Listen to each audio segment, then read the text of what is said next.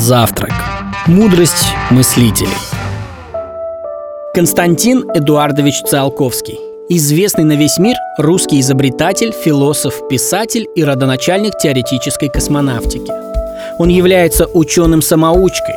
Читать и писать его научила мать. Но при этом в 14 лет по своим чертежам он собрал токарный станок. А в 1903 году он создал проект межпланетной ракеты – Циолковский был настоящим ученым-мечтателем.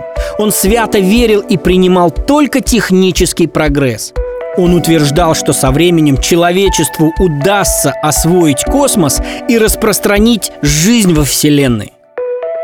Циолковский за свою жизнь написал более 400 научных статей по ракетостроению. И это в конце 19 века. Константин Эдуардович критиковал фундаментальные выводы многих ученых, в частности Альберта Эйнштейна.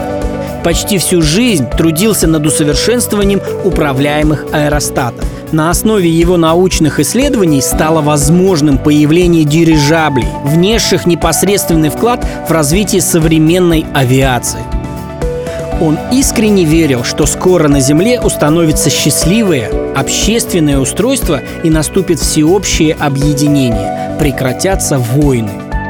Развитие науки и техники позволит абсолютно изменить мир, изменится и сам человек.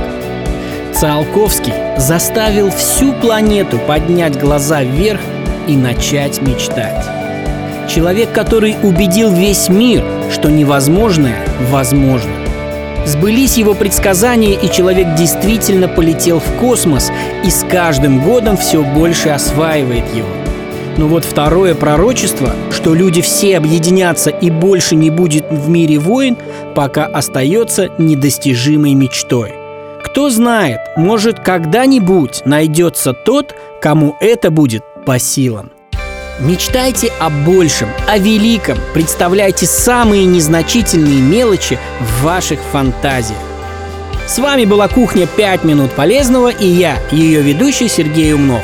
Всем желаю больше мечтать, ведь мечты, как мы знаем, сбываются.